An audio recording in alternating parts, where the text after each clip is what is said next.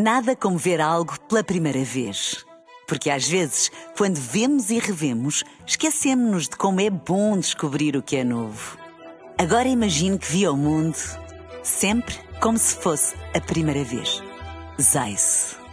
Veja como se fosse a primeira vez. Sim.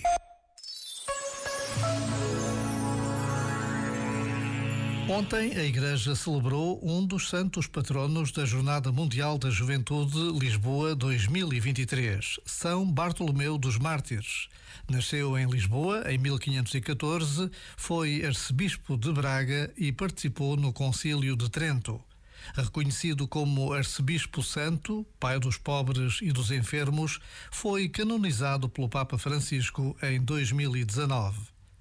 Basta a pausa deste minuto para pedirmos que, por intercessão de São Bartolomeu dos Mártires, a próxima Jornada Mundial da Juventude, pela qual tantos jovens sonham e para a qual tantos continuam a trabalhar, seja um tempo de alegria, de esperança e de encontro com Jesus vivo.